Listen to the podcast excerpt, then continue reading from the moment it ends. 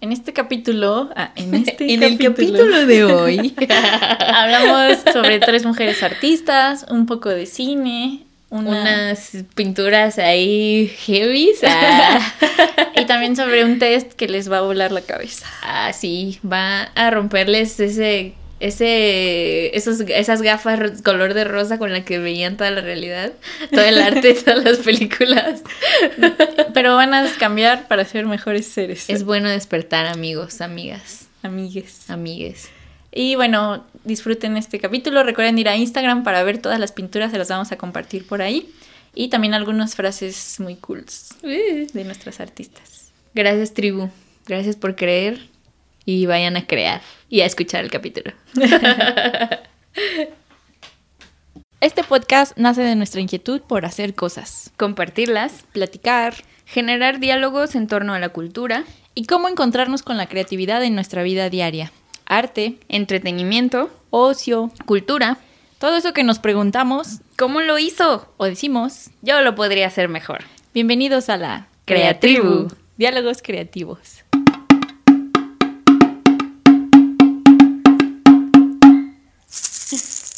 Hola, ¿cómo estás? Oli, bienvenidos a un episodio más de La Creatribu. Yo siempre digo solo Creatribu y creo que nos Ah. llamamos la Creatribu. Sí. Es mi vicio de quitar los artículos a todas las palabras. Es un vicio que no me ha llevado a ningún lugar. Pues hoy vamos a hablar sobre mujeres artistas. Bueno, originalmente este tema tenía que ver directamente con la creatividad siendo mujer o ser creativa siendo mujer, pero haciendo investigación sobre los temas que me gustaría tocar, decidí, ah, yo sola, Yo yo porque... mando más. Bueno, te estoy avisando ahorita. Ah. No, pues me gustó más como enfocarlo hacia mujeres artistas, porque creo que la promoción sobre también las artistas eh, tiene que ver con esta misma eh, pues problematización que estábamos haciendo en nuestra idea original sobre qué implica ser mujer, ser artista, ser creativa y moverte en este ámbito, ¿no? Como muy masculinizado. Entonces ya ahí haremos la modificación del título.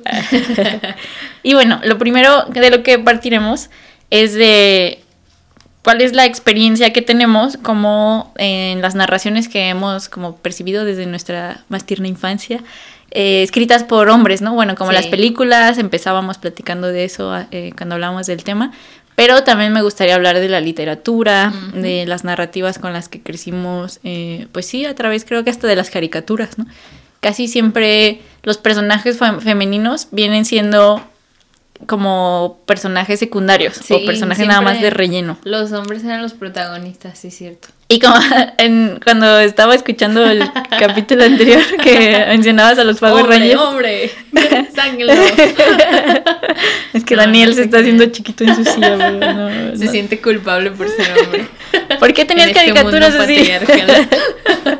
No, pero lo interesante, ah, que te digo que habíamos grabado este capítulo previamente, pero decidimos darle una regrabación porque Sí. teníamos unos problemas con el audio. Pero en el capítulo que habíamos grabado previamente, Angélica hacía la mención de los Power Rangers cuando jugábamos cuando éramos niñas. Y, ella- y eso me llamó mucho la atención porque yo no había reparado en esa situación en la que decía que cuando jugábamos a hacer los Power Rangers, solo había dos Power Rangers mujer entre Sí. todos los otros Power Rangers. Y Entonces, una era más chida que la otra, entonces también estaba mal desde ahí, ¿no? Y además tenían papeles muy chiquitos, ¿no? Como en el Sí. sentido de la, de- del, pues, La de todo el trama. desarrollo. Y Ajá. los personajes más fuertes y más chidos eran las villanas. Sí, que en el sí, caso de los. Power Rangers era una villana mujer. Ajá.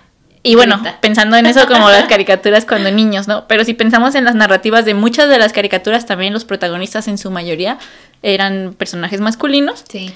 Y después pensando en el ámbito de la literatura, lo abordamos desde el sentido en el que el amor romántico se narra desde narradores masculinos, Sí. que ellos son los que retratan a las mujeres como cómo se enamorarían, cómo se ven en sus crisis. O cómo sufren, ajá, sí. Y entonces esta autora, que es Alison Bechdel, problematiza esta situación sobre cómo las narrativas giran en torno, o sea, las narrativas que son escritas por hombres, que describen personajes femeninos, problematizan como uno de los mayores problemas que tenemos las mujeres, como el que un hombre no nos ame, ¿no? Sí. Y entonces esto además de volverlo muy heteronormado... O que, o que el día más feliz de su vida es cuando se casan. Ajá, el día de su boda. O que planificas el día de tu boda desde tu más tierna infancia, ¿no? Ajá. Y digo, no pienso, no digo que eso no sea cierto en algunos casos, porque no vamos a generalizar. Tampoco está mal que eso sea así. Ajá, pero lo interesante es que pareciera desde las perspectivas masculinas que escribían estas historias que el mayor problema de una mujer era encontrar un esposo, que un hombre las amara y que en torno a esto iba a girar toda su energía y su atención, ¿no? Y entonces ellos, está Alison Bechdel, que es la autora de la que vamos a hablar en un momento más, ah, problematiza como diciendo, es que eso es una pequeña parte de nuestras existencias, pero y todo lo demás que hacemos como mujeres Como humanos. ¿Por qué no se habla de esas narrativas, no? Entonces, una cosa que mencionábamos Angélica y yo que es muy, bueno, que nos es muy contemporánea, es como ya están retomando mujeres sus propias narrativas y llevándolas a la pantalla, llevándolas al cine, llevándolas a los textos y hablando del espectro de lo femenino. Hasta en la industria del porno también ¿no? Ajá, sí, sí, empezaron sí. A, a participar más porque era muy, pues eh, muy dirigido al público masculino nada más. Así eso es interesante también pensarlo desde la pornografía, como la pornografía estaba pensada en un solo público y ahora hay mujeres que están dirigiendo pornografía que va hacia el público femenino, ¿no? Con Sí. nuestras narrativas de interés.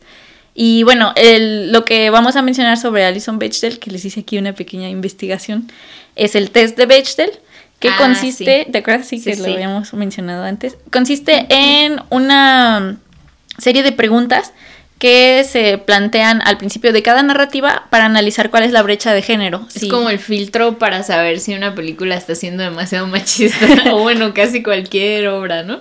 Tal vez no O usando... si se aplica más a las Ajá. películas. No, no usando... No, también a las narrativas literarias, a cualquier texto de obra, pero no es como... Ella no usa nunca la palabra machista, Ah, sino utilizan esto de la brecha de género sobre el protagonismo que tienen los personajes femeninos en Ah, las historias, ¿no?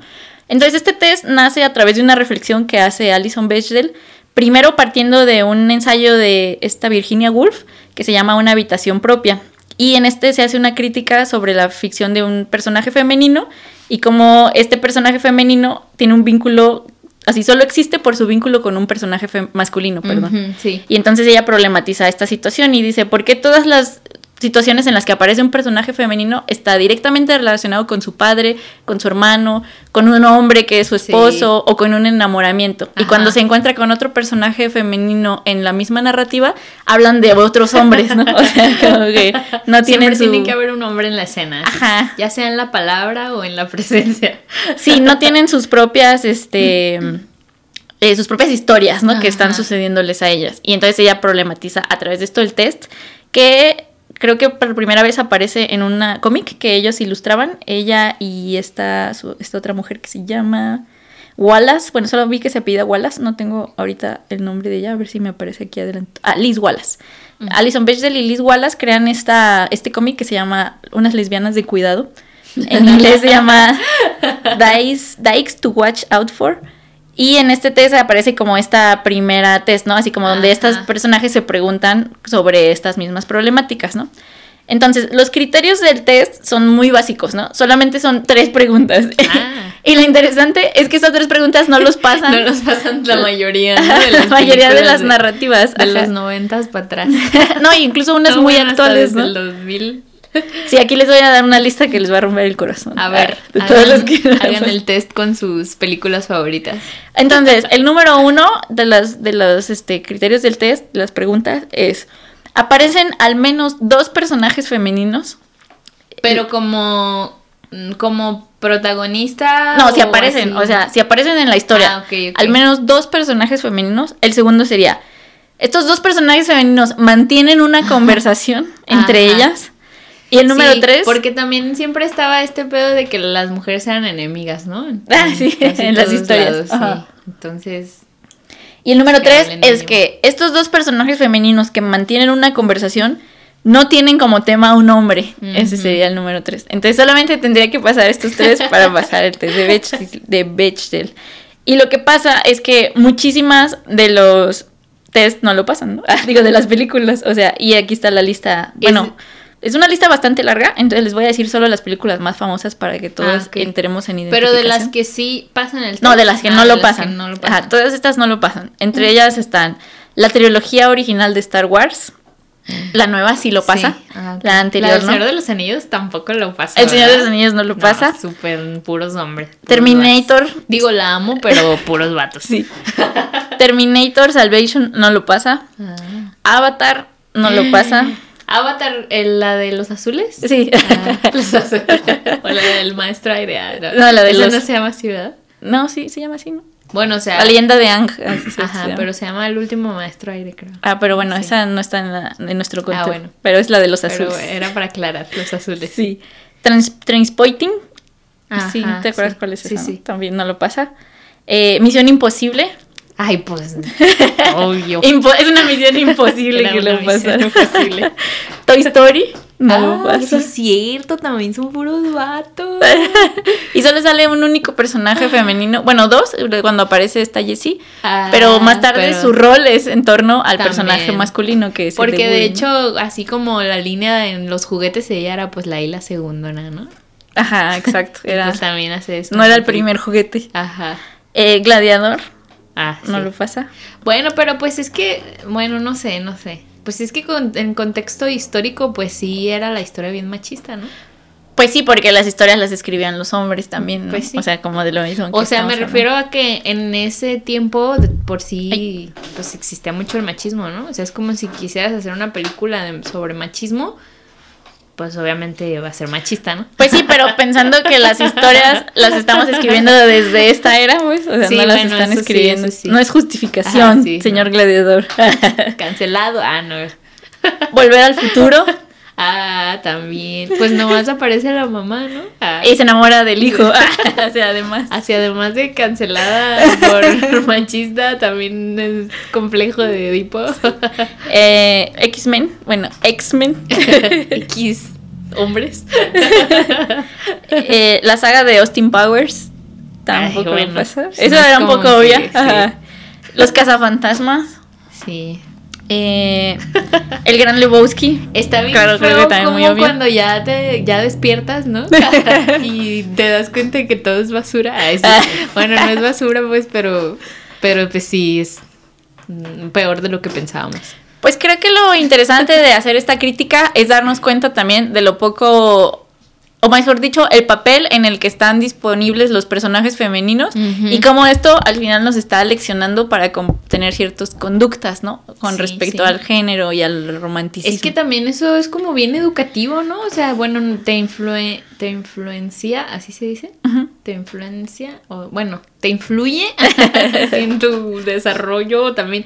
Sí, sobre todo si eres de esas personas como nosotras que crecieron con la tele. Generaciones de los noventas. Sí, eso te. Pues sí te influye a huevo. Eh, la siguiente es El Quinto Elemento. ¿A, a poco? Pues sí, ¿verdad? Porque la morra, pues también gira como. al- En torno a Bruce Willis, sí, al personaje principal. Sí, cierto. Y todo aunque su se supone papel- que pareciera que ella era como la principal, ¿no? y al final lo que salva, engañoso. spoiler alert, lo que salva Si a no lo todo el visto, mundo, que- quítenlo ahorita el capítulo. Ay, lo que salva visto. todo el mundo es el amor romántico heterosexual, Ah, sí, además. sí. O sea, eso es lo que resuelve la trama. Y entonces Ay, bueno, pues es que eso es la historia del cine de todavía hasta hace muy poquito, ¿no? ajá, y pero entonces estamos problematizando porque Sí, nadie sí, se sí. había dado cuenta de que esto está pasando. Es como este, nadie le importa. esta queja, ¿no? De que ¿por qué ahora todo lo quieren hacer homosexual? Pues porque todo es heterosexual. o sea, no es que todo lo quieran hacer así, es porque debe haber ya ahora algo así. La siguiente te va a romper el corazón. Ay, no. Up. Una Ah, aventura de altura. Sí. Ahí ni hay mujeres, ¿no? O sea, sí, pues el- la esposa. Pues la esposa, pero pues se muere desde el principio así, ni siquiera habla. O Sí, sea, habla cuando todo es el pequeña. y Ajá. Ah, sí, cierto, sí, cierto. Y en torno a ella se supone que gira la historia, pero al final no es un personaje muy relevante, Nada. pues, en la historia. Pues en realidad no, solo es como la introducción y ya. Ajá, entonces no, no habla con otra mujer, no tiene no tenemos así mucha noción de quién es. Toda su historia va en torno a su amor romántico heterosexual, una Ajá. vez más, ¿no? Eh, la saga de los piratas del Caribe, Ay, sí. la serie Men in Black, Ay, sí, también. Y la película también. Eh, 10, dice 10 de 15 películas de Pixar Animation Studios, excepto eh, la película de Bichos y Ah. Toy Story 2. Los Increíbles, Brave y Ah, esta... Toy Story 2 entonces sí Toy pasa. Story 2 sí pasa. Ah. Sí pasa Brave, que es la de Valiente. Sí. Eh, Inside Out, ¿cómo se llama en español? Ah, la de... Intensamente. Intensamente. sí. gracias. Y la película de Bichos también, esa sí pasa. Pero todas las demás no. Ah. las de Tras. Pixar. Entonces, como dices, no es una cosa como muy anterior al cine No, que no. nosotros hemos visto, Sí. ni al que están viendo tampoco las, las nuevas generaciones. y bueno, hay muchas más, pero no las menciono porque no son tan populares. No, y porque la lista seguiría y seguiría y seguiría. Y entonces, ¿por qué es importante pensar que las mujeres necesitamos tener también como una, pues modelos a seguir, una personificación en el cine, en la Sí. escena, en la narrativa, y modelos que nos hagan también como tener aspiraciones más allá de la maternidad y de las sí. del matrimonio heterosexual, ¿no?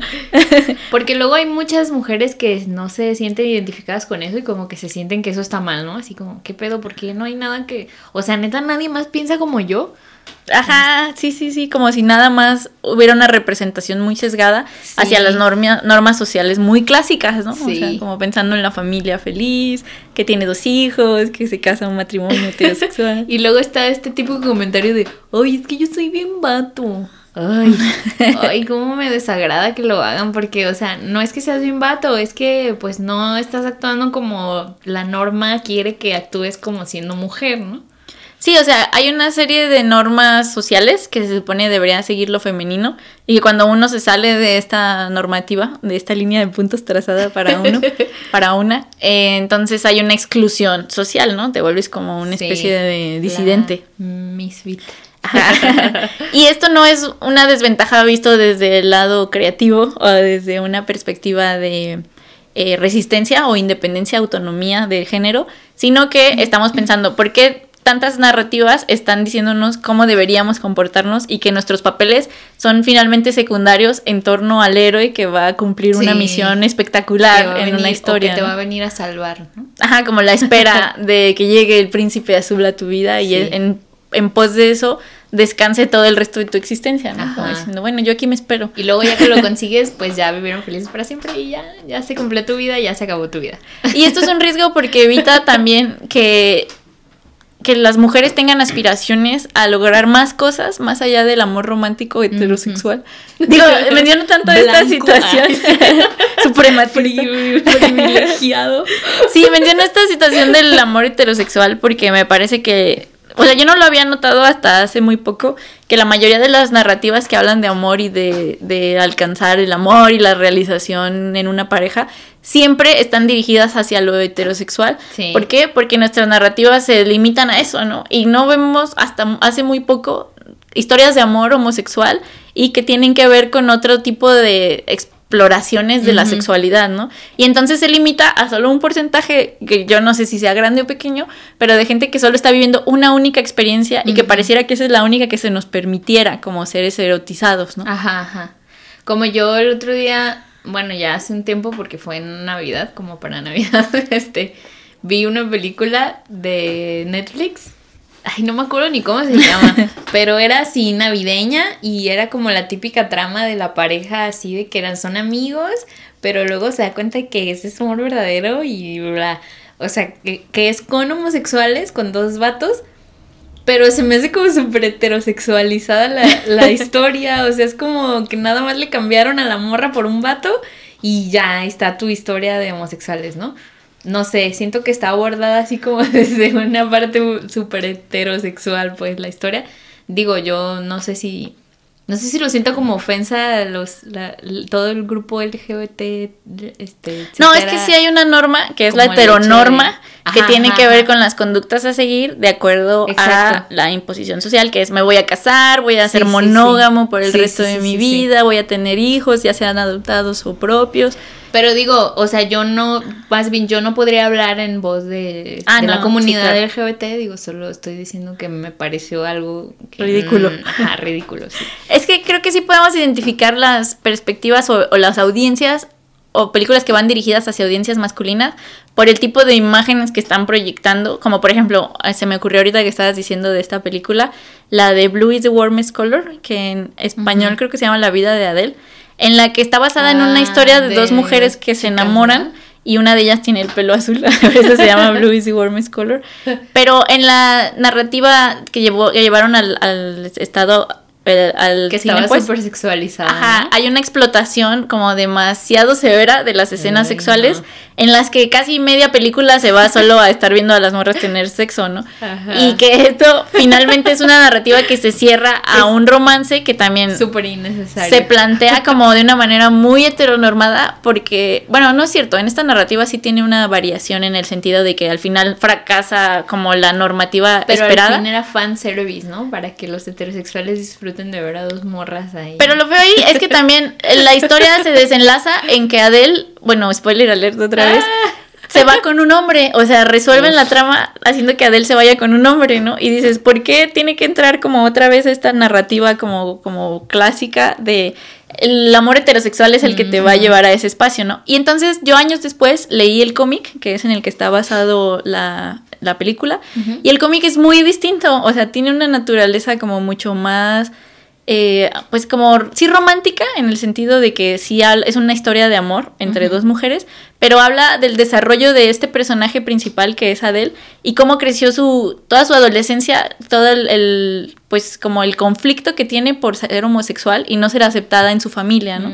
Y más tarde cuando conoce a esta otra mujer que ahorita no me acuerdo cómo se llama y que entonces se enamora de toda la situación, todo se vuelve azul y el Ah. azul se vuelve como un color del amor, ¿no? Ajá. Y entonces hace esta narrativa sobre cómo pierde a, a su amor por una situación de enfermedad, me parece. Y toda la historia va en torno al amor que ellas dos se profesan, Ajá. pero desde un sentido como muy identitario, así como, como la identificación de ser eh, homosexuales no es en lo que gira toda su vida, ¿no? Sino que yo amo a una persona Sí, y esa sí. persona eres tú y después cae enferma y narran toda la historia de su vida, cómo fue su descubrimiento de, de su identidad, ¿no? Ajá. O sea, lejos, o sea, yo incluso habiendo crecido como una persona heterosexual, me identificaba grandemente con la historia porque narra pues sus emociones en enamorarse de alguien y que fuera Sí. tan complejo y tan difícil, ¿no?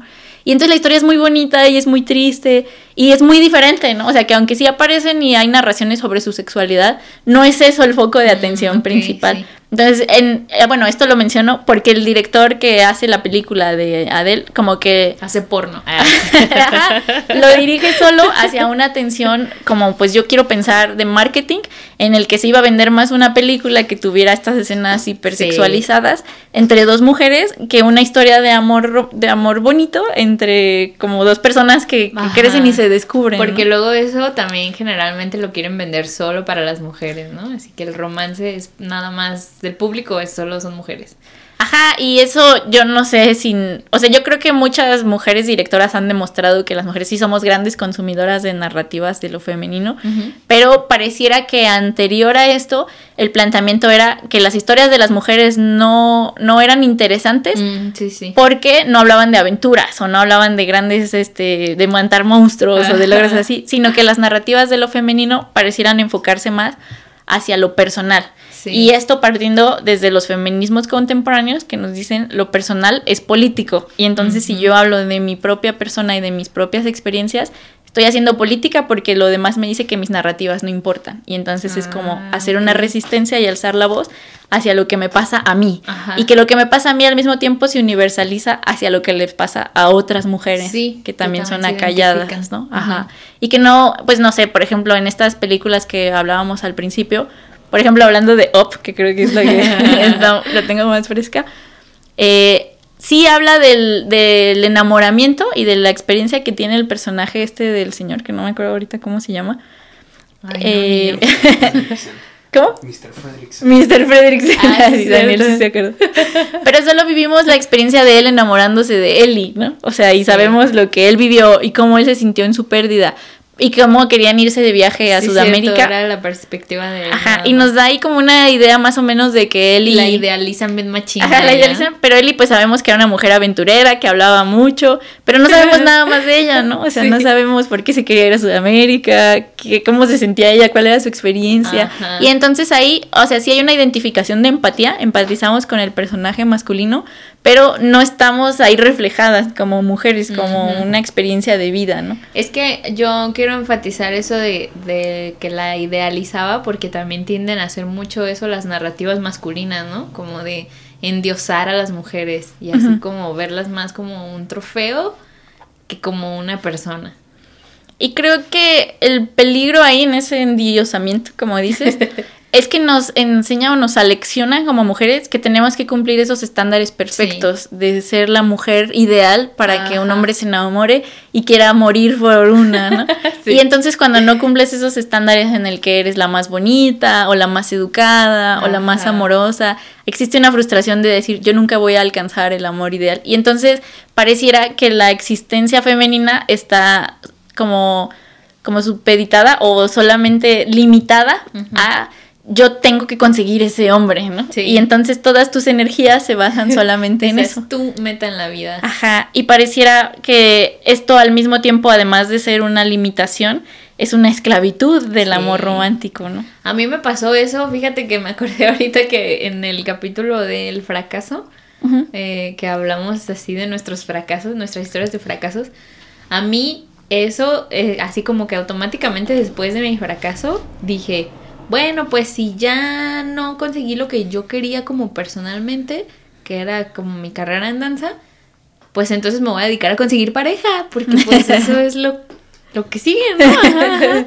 Y entonces eso fue lo que hice los siguientes años y, y, justo ahorita que lo estás diciendo dije, eso me pasó a mí y dejé de perseguir otras metas personales, o sea, ni siquiera me, me puse a revisarme a mí misma de qué metas personales tenía, porque dije, bueno, pues es que lo que sigue es conseguir pareja, ¿no? Entonces, pues vamos a eso.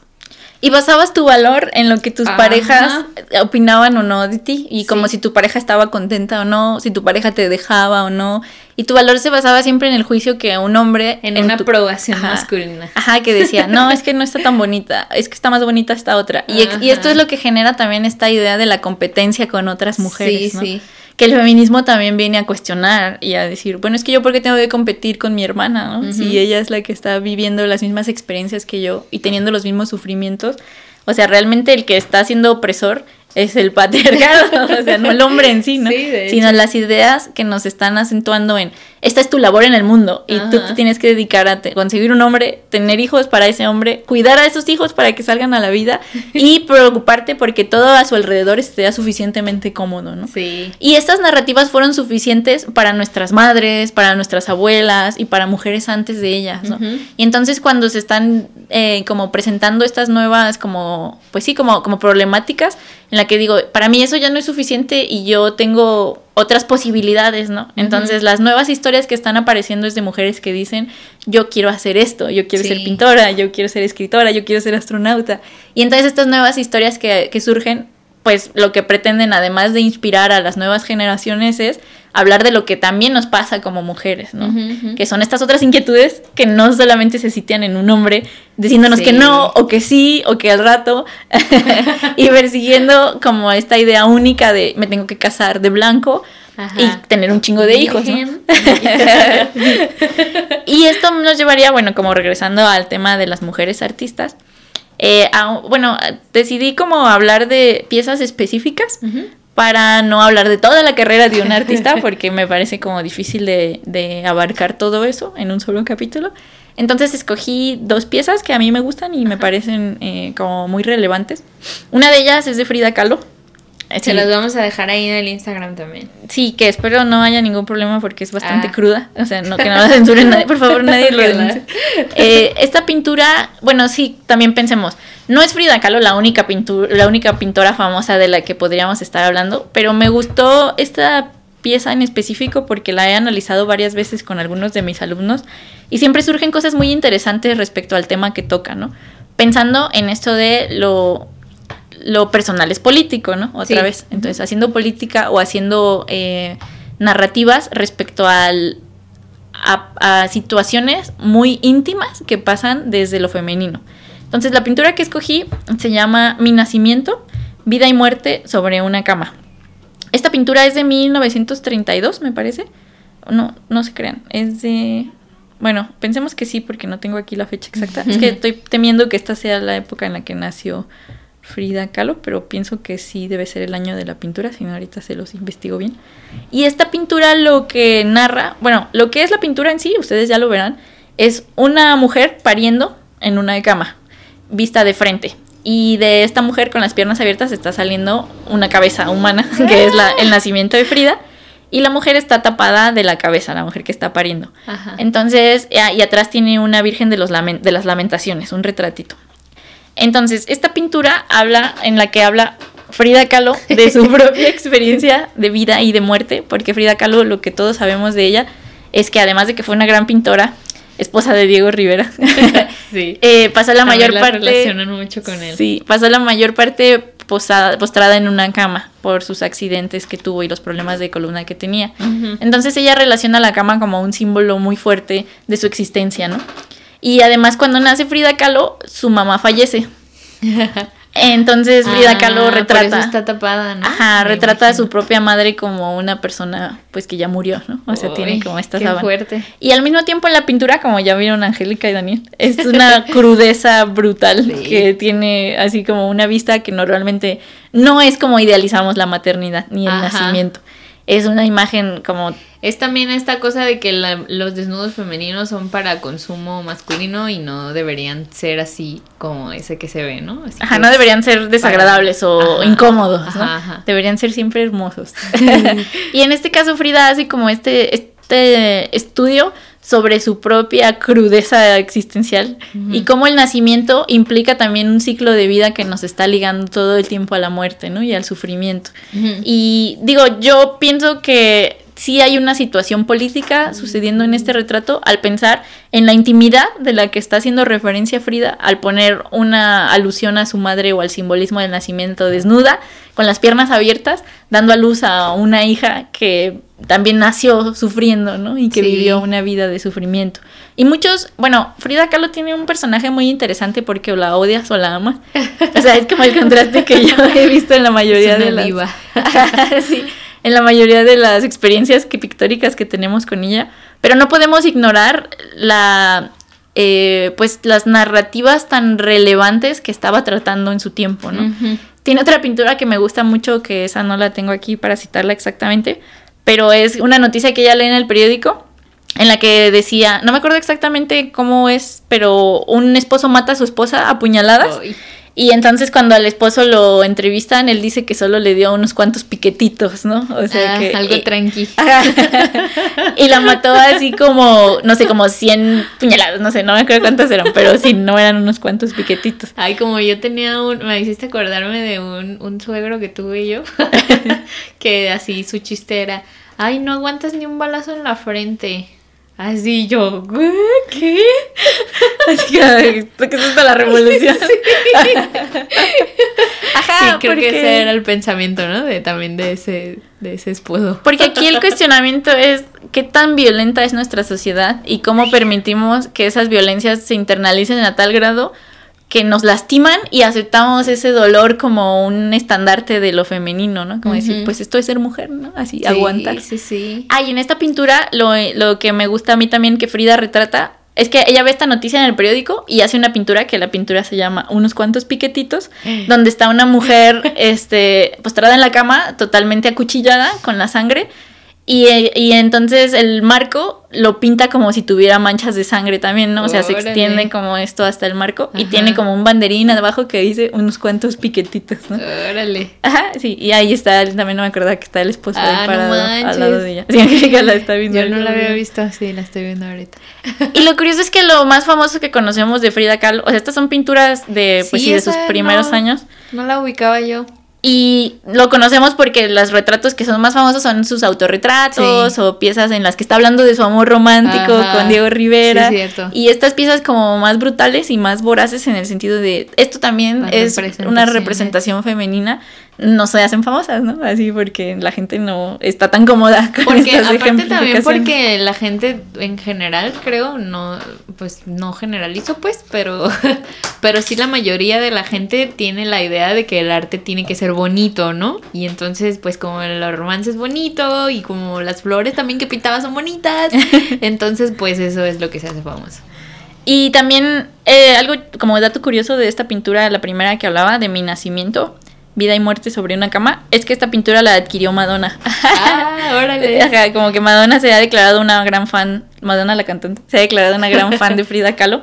Y en el sentido que ella la popularizó, también Frida Kahlo se volvió un hito como de la cultura pop, ¿no? O sea, fue como crecieron en conjunto en el sentido de, ay, sí, es que esta Madonna, le gusta. yo también voy a...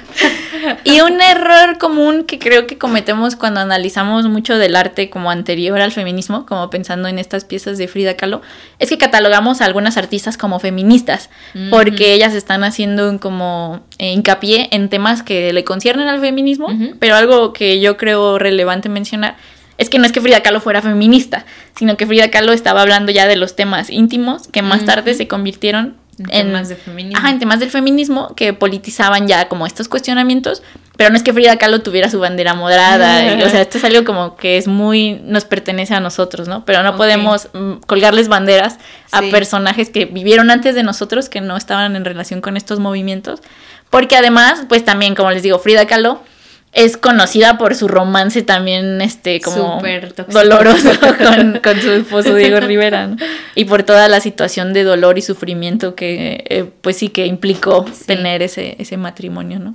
Y las cartas que le hacía Diego y cómo ella sufría muchísimo por su relación. Y esto no precisamente es un estandarte que se cuelgan las feministas tampoco, sí, pues no. O sea, es la idealización del romance, del amor romántico, que les digo, mata a muchas mujeres, ¿no? Y bueno, esta sería nuestra primera artista. Y nuestra segunda artista eh, es Simone de Beauvoir. Nada más, déjame abrir aquí. Tú mientras cuéntanos para que me des chance de abrir. Yo en mi amor romántico más tóxico. no, pues creo que también, eh, pues tiene, o sea, es chistoso porque sí tiene que ver mucho con el feminismo. De hecho, lo que vivió ella, ¿no? Como todo este, esta cosa de del maltrato en su dentro de su vida amorosa, o sea, creo que es algo también con lo que muchas nos identificamos. Y, y pues eso, ¿no? Y esa también, esa representación así súper cruda. O sea, creo que sí tiene mucho, ya, ya iba por ahí, pues, ¿no? Ya iba muy por ahí, ella, esta Frida Kahlo. Y pues, mm, o sea, pues también el, en el tiempo en el que estaba, pues, no podemos exigirle así como, ay, ya sé la supermujer empoderada que lucha por nuestros derechos y así, porque pues no, o sea, también nosotras no, desde que, de, sí, nosotras mismas en este tiempo en el que ya es como todo más eh, abierto, así como esa lucha, bueno, leve, leve, un poco más abierto, pero de todos modos, como yo les acabo de decir, ¿no? Yo a mis, a mis tiernos 31, en la flor de mi juventud. No, bueno, pero yo también, pues, de, de morría también estaba en esos tropiezos, pues, de, de que no sabes, no sabes quién eres, no sabes qué está bien o qué está mal, ¿no? No sabes, o sea, como, como esto de que hemos aprendido muchas cosas del cine y crees que así debe ser una relación, o a lo mejor de tus papás que también te, a lo mejor tuvieron una relación medio caótica y pues tú crees que así es el amor, ¿no? Y entonces eso es lo que buscas. Y pues bueno, o sea, digo, sí entiendo que no se le considere como feminista a Frida Kahlo, pero también pues en, el, en ese tiempo pues estaba difícil que ella también buscara eso.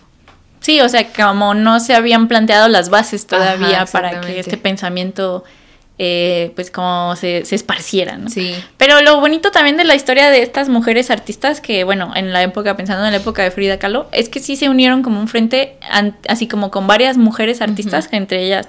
Yo estoy pensando en que era amiga de Tina Modotti, de esta Chabela Vargas, y tenía relaciones con otras mujeres en las que su, su trabajo y su eh, pues sí, su proyección como personas se amplificaba con la fuerza de otras mujeres que colaboraban con ellas, ¿no? Y luego ya están estas otras historias de los romances y todo que tenían entre ellas, pero obviamente otra vez volcándolas hacia la mirada masculina, ¿no? De lo que se quiere pensar que sucedía entre ellas. Digo que no sé si sucedía o no, pero ese no es el punto principal, ¿no? Sino la fuerza y amplificación que tenían desde su trabajo como artistas hacia la exploración de lo femenino, ¿no? y de su experiencia como mujeres. Y bueno, aquí tengo ya eh, a Simone de Beauvoir, eh, francesa, que fue una escritora, profesora, filósofa, que fue como una de las antecedentes del feminismo moderno, ¿no? Que conocemos. Simone de Beauvoir me parece como que tiene un perfil muy interesante porque además de que ella escribió varios textos en los que problematiza el género, en el que dice que ser mujer no es algo con lo que naces siendo, sino que desde tus primeros años de existencia se te condiciona para comportarte de, ciertas maneras, a diferencia pues de los hombres. Todo es una construcción. sí. Todo en esta vida es una construcción. Y además problematiza como todas estas experiencias en que el amor romántico lastima a las mujeres, ¿no? Y las, y las limita para expresar expresarse como artistas o como, pues no sé, como mujeres de ciencia, como mujeres de, otro tipo de disciplinas, ¿no? Como ese pedo del anillo de esta, de compromiso ah, de, Megan Fox. Megan Fox, ¡ay, qué horrible! cuenta, cuenta para quien no sabe. Que, que es un anillo que está hecho para que si cuando te lo pongas todo bien, pero si se lo quita le duele, así como que se abre ahí unas espinas o no sé qué y que, que eso lo hizo, el, lo mandó a hacer su, su prometido, no sé quién sea ni cómo se llama, pero, pero que lo mandó a hacer porque, porque el amor duele, así. Qué fuerte. Y creo que lo más que yo por ahí vi algunos tweets como que hablaban de esa situación, que decían, ¿por qué estamos como, como vi, viendo este tipo de hechos como algo muy hermoso o muy romántico que queremos exaltar o enaltecer, ¿no? Así cuando esto claramente es una violencia a través del amor, ¿no? Y lo más doloroso es que se justifica a través del amor romántico el maltrato a la mujer y hasta el asesinato por amor. Sí, pues es que de ahí, desde ahí empieza. O sea, es como... Bandera roja. Ajá, o sea, no te das cuenta cuando ya lo tiene, como esta serie de Netflix de la The Maid's Tale, creo que se llama, de la, la ¿cómo se llama en español?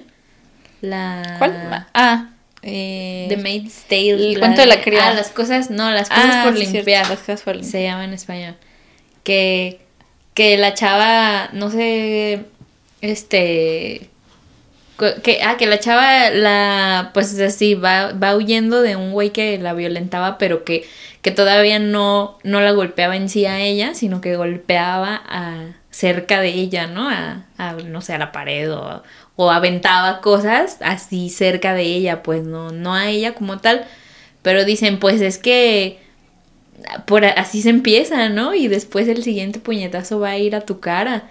Y luego de que ella otra vez se sale, o sea, bueno, ya se busca como eh, eh, de escaparse de eso y el güey otra vez la envuelve y así cuando menos se da cuenta, otra vez ya está ahí metida con él y otra vez el güey ya la trae cortita y ya la empieza a controlar con el dinero y con así con la hija y bla bla bla, ¿no? O sea, es algo es algo de lo que caes como como sin darte cuenta, porque obviamente pues un abusador no llega y te dice, "Hola, soy abusador." ¿Quieres andar conmigo? ¿No? Sí, eso te iba a decir que en esa narrativa en específico como lo dices, no es que el güey le haga ni la obligue ni nada, sino que lo interesante de la complejidad de esa historia es que ella acepta esas condiciones y ella se busca con él y ella misma es la que está como promoviendo esta digo, no promoviendo, porque pues, no es que uno busque pues las violencias, sino que es una situación social en la que pareciera que va a funcionar una nueva vez y por las creencias que traemos como internalizadas de que el amor es lo más importante y estar juntos es lo mejor. Ajá. Es como una situación que se acepta voluntariamente y que eventualmente te vuelves a dar cuenta de que estás en una situación de extrema violencia o de violencia psicológica constante y entonces volverte a salir de esos como conductas es un trabajo muy duro. Y por eso es por lo que antes eso no se era considerado violencia, ¿no? Porque dicen, pues es que es tu marido, ¿no? O sea, no te puede violar porque tú eres su esposa, entonces, pues esa es tu, tu chamba, ¿no? Cumplirle. O, o pues es que tú fuiste con él, o sea, tú lo elegiste, como ese que dicen, es que las mujeres por qué eligen tan malos padres para sus hijos, ¿no? Y dices, güey, pues, es mi tarea, no elegí un mal padre, él decidió ser un mal padre para nuestro hijo. Y también estoy buscando ahorita porque la legislación de que las mujeres no las mujeres pueden ser violadas y violentadas por sus esposos en México es algo muy reciente, sí. así como de finales de los ochentas, como una cosa así que antes de eso tu esposo podía, tú no podías denunciar a tu esposo por violación. O sea, era así como de, es tu esposo, así voy a hacer lo que quiera. Es tu chamba cumplirle y pues ya eres de su propiedad y sí, porque pues es esto, ¿no? De que vas yéndote como desde poquito en poquito y, y pareciera que que tú eres la que lo permite, ¿no? O sea, que como tú pues nunca, o sea, no, nunca te esperas que vaya a llegar a, a esos extremos. Mm, hasta e, es bien chistoso porque hasta te, te castigas tú misma cuando te encuentras en situaciones así, en las que dices, no manches, neta, no puedo creer que yo llegué a este límite, que dejé que esto me pasara o que o yo exponerme a esta situación, pues. Ajá, y esto es lo, está, todas estas situaciones, digo, no, no son narrativas como actuales nada más, o no solo nos pertenecen a nosotros como generación, sino que se han estado disponiendo desde hace ya algunos años atrás. Y bueno, por esto que mencionaba con esta, eh, ay, se me fue su nombre. Simón de Simón de Beauvoir, es que la tengo, como voy a hablar también de Louis Bourgeois, digo, ay, palabras en francés. Wow, wow, wow. sí. Esta Simón de Beauvoir, eh, bueno, los textos que escribió, para los que estamos haciendo este enfoque específicamente sobre los feminismos, o el protofeminismo, como contemporáneo es El segundo sexo, Memorias de una joven formal, y son las que como plantean estas ideas sobre qué significa ser una esposa, una madre y cuáles son las condiciones de género en las que nos leemos a nosotras mismas, ¿no? O nos leemos como socialmente. Y bueno, ella problematizaba toda esta situación como cuáles eran nuestros roles, qué tanto podíamos crecer en sociedad y qué tanto podríamos conformar un papel relevante para ser reconocidas incluso por el otro género, ¿no? Porque también mujeres que ocupan espacios de poder o de, em, pues sí, como de una relevancia eh, primaria son mujeres que también adoptan conductas que son muy masculinizadas, como decías tú al principio, ¿no? Que, son bien vatos, ¿no? Y esto se entiende como mujeres muy fuertes que ya ocuparon esos papeles, pero lo que se plantea a través de estos feminismos contemporáneos es, ¿por qué tengo que volverme una, un actor de violencia para poder ganarme mi lugar en este espacio de poder? Es porque el patriarcado es la norma, ¿no? Y entonces se problematiza, porque todos funcionamos en pos del patriarcado, que es como esta serie de normas que están diciéndonos que hay que competir, que hay que aplastar al más débil, que, el, que el sexo débil es la mujer y todas estas condiciones, ¿no? Eh, entonces, esta, bueno, les voy a leer una frase de Simón de Beauvoir que me gusta, este, justo para plantear como esta situación general en la que ella desarrolla sus textos, que es, el día que una mujer pueda no amar con su debilidad, sino con su fuerza, no escapar de sí misma, sino encontrarse, no humillarse sino afirmarse, ese día el amor será para ella, como para el hombre, fuente de vida y no un peligro mortal. Qué chido. Dijo que, les dijo que aterrice esto antes de pasar a nuestra tercera artista. Bueno, esta fue Simone de Beauvoir, eh, escritora, filósofa, una gran... Hay que subir esta frase al Instagram también. Sí, sí, la ponemos ahí en algún post para que la comparta. y la tercera es, ahora sí, Simón de Bu... Perdón, otra vez la que mal. Luis Bourgeois. Luis Bourgeois. Ahora las estoy intercambiando. Luis Bourgeois eh, fue también una mujer artista francesa, también por esto mi confusión horrible con sus nombres, discúlpenme, que Luis Bourgeois nació en 1911 y falleció en el 2010, así hace no mucho. Ah, sí. Ella fue una de las artistas, bueno, sí, 12 años. Parece que no, ¿verdad? No, sí es algo. bueno, pero todavía le tocó el cambio de siglo. eh, ah, y justo creo que murió, a los 98 años, entonces sí, vio bastante, vivió bastantes cambios en el mundo. Pero el trabajo de Luis Bourgeois es bien bonito porque hace como un autoanálisis también de, su, de sus experiencias como mujer en su familia, como pensando en el tiempo en que nació y en el... nació en 1911, o sea, como, cómo era la vida para las mujeres entonces y pensando que llegó hasta el 2010, ¿no? todo lo que vio. Y ella fue una mujer, me parece que su madre enferma muy cuando ella es muy niña y entonces su padre pues cuida a su madre y a ella y a sus hermanos. Y lo que sucede en su relación con su padre es que su padre tiene un amante, ¿no? Así como mientras su madre está enferma. Ah. Y entonces ella vive toda esta experiencia de, de como cuestionar qué cosa era el amor y por qué funcionaba de esas maneras tan extrañas, ¿no? Como a través de la pues de lo que del acto que ejercía su padre y el acto que ejercía su madre, ¿no? Y bueno, ella tiene una relación también como de mucho amor con su madre y constantemente en sus obras estará hablando de ella, ¿no? Y regresando como a este cuestionamiento del amor entre mujeres, qué significa más allá de una búsqueda de lo pues de, la realización como madre o como esposa, ¿no? Eh, y también su familia me parece que eran, se dedicaban a hacer alfombras, me parece que no lo tengo ahorita como muy claro. Y entonces todo, todo su cuerpo de obra tiene que ver con el textil, o sea, trabaja mucho con el textil y regresa constantemente a estas a estos materiales, ¿no? Ajá. Y entonces en su trabajo problematiza la situación de la maternidad, por un lado, del amor romántico, por otro, y después de la memoria y el recuerdo, cómo sentimos y experimentamos las emociones a través de pues como de nuestra propia vitalidad y de nuestros propios cuerpos, ¿no? Y bueno, juega mucho también con las formas de los cuerpos, con la exploración del cuerpo femenino.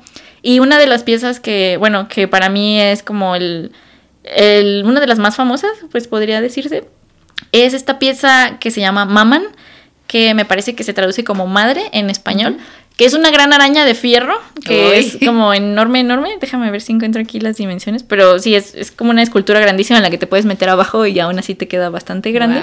Y esta pieza es una representación de su madre, porque su mamá era costurera. Ah, y la relacionaba como con las arañas. Ajá, la relacionaba con las arañas y al mismo tiempo para ella es una figura que representa muchísimo amor, ¿no? Por la integración que tenía con ella. Y adentro de la panza de la araña tiene un montón de huevitos que son como unas esferas blancas que puedes ver desde abajo y así es como sabes que la araña es una araña mamá. Mm, hembra. una araña hembra. Y es curioso porque muchos críticos hacen como la observación de que esto no puede ser una representación de, la maternidad, ¿no? Porque no es, o sea, no evoca a ninguna de las condiciones simbólicas para las que nosotros entendemos una madre, ¿no? Y entonces ahí es donde viene también la postura política, ¿no? De ah. por qué una madre tiene que ser solo lo que tú crees que es una madre. Solo lo bonito y lo, ay, sí está así como inusual.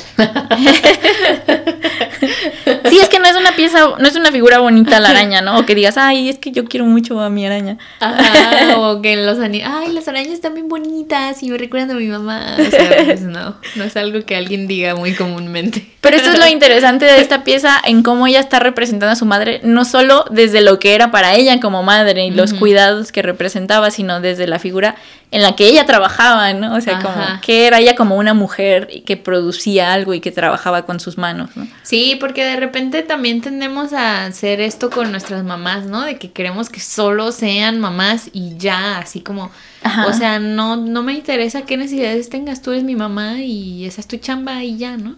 Ajá, pues y, no. pensamos en nuestras madres como seres que tengan placer sexual o mujeres que tengan una vida más allá de su maternidad, ¿no? Ajá, ¿Qué dijo? No. sí, ya se espantó de mí. Ay, no, mi mamá no tiene eso. Ajá, pero las mujeres finalmente tienen, o sea, tenemos toda esta complejidad de, de, experiencias que, como les decíamos al principio, no solo se trata de que nos amen como hijos o de que amen a sus esposos o de que amen a los otros y los cuiden, ¿no? Sino que hay una...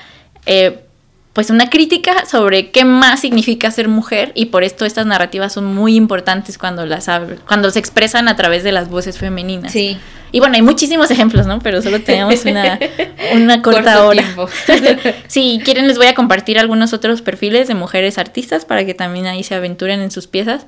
Y también les contaré las historias de otras. Ahí en el Instagram, síganos. Eh, Escríbanos también, díganos a las artistas mujeres que ustedes conozcan nos comparten ahí. O si ustedes son mujeres artistas, también compártanos su trabajo, por favor. Y nosotras las recompartimos. Y bueno, también en narrativas que les parezcan interesantes sobre lo femenino, ¿no? Que a ustedes se les haya ocurrido alguna ahorita mientras platicábamos de estas tres artistas. Y bueno, también ahí en Creatribu-podcast van a encontrar estas piezas específicas con alguna, con los nombres de las artistas y algunos otros ejemplos que podrán ahí también como explorar a través de las narrativas de lo femenino y la experiencia de ser mujer artista, ¿no? O mujeres creativas. Y bueno, pues como ya se nos está acabando el tiempo, les vamos a pasar su creative del día de hoy. Vamos a la sección del creative. Que creo que Angélica ya se adelantó un poquito en el que sí, es buscar una mujer artista. ¿Yo me adelanté? Bueno, es que será, igual ya se lo sugeriste, pero... Ah, ah ya, ya, ya. buscar una mujer artista y compartir su trabajo y compartirnos su trabajo también y además promoverla. Ajá, investigar sobre ella, así como quién fue. si está viva. sí. Porque, pues, porque si está muerto también. Hay que consumir arte vivo, o sea, pues a Frida Kahlo ya no le va a hacer nada que le compren pintura. Pero a las generaciones que la vean, sí. O sea, está chido que la conozcan, Pero, por ejemplo, si van a consumir de un artista, pues mm, qué mejor que esté vivo, ¿no? No, con- consuman de lo que ustedes quieran, pero en este caso que sean mujeres. Esta sí. semana busquen mujeres No artistas. les vamos a decir qué hacer, es una Sí. amable sugerencia. Yo no les sugiero eso, sí busquen también a las que ya están muertas. Porque justo todas las que dije hoy están muertas las tres. No, bueno, yo digo sí, sí conocerlas y todo, pero por ejemplo, si vas a comprar una pintura, Ah, ya, ya, ya. o sea, pues compras mejor, estaría más chido que le consumieras a, a tu amiga que está siendo artista y que tiene un trabajo chido, pues comprarle una pintura a ella, ¿no? Sí, compren las dos. Además, la de Frida Kahlo seguro que ha de costar. O sea, si Madonna la compró, no creo que me alcance para una. Bueno, sí, o sea, no creo que vayan a comprar a Frida Kahlo. Ajá. Si pueden comprar una. Más bien, investiguen quiénes son estas artistas y enamórense también de, su de su trabajo. trabajo. Y por qué estábamos hablando de. O sea, por qué ellas hablaban de estas cosas, por qué nosotros hablamos de ella y por qué ustedes van a empezar a hablar de estas artistas. Hagan promoción de mujeres artistas también. Y, Ah, qué viaje. pues qué fuerte. Ah. Ahí Pero- les dejamos las pinturitas en Instagram para que las exploren. Sí, ojalá que no las censuren. Espero que no, porque sí, la de Frida está un Sí, poquito está medio heavy. Ah, bien de que ya cuando la vean me decir, "Eh, ni tanto. Ay, a mí siempre me impacta que no la ver. Pero bueno, no es algo que, que Instagram tenga así de contenido usual, pues. Entonces puede ser que sí se censure. Bueno, solo nada nos denuncien y ya no la van a censurar. Sí, todo bien.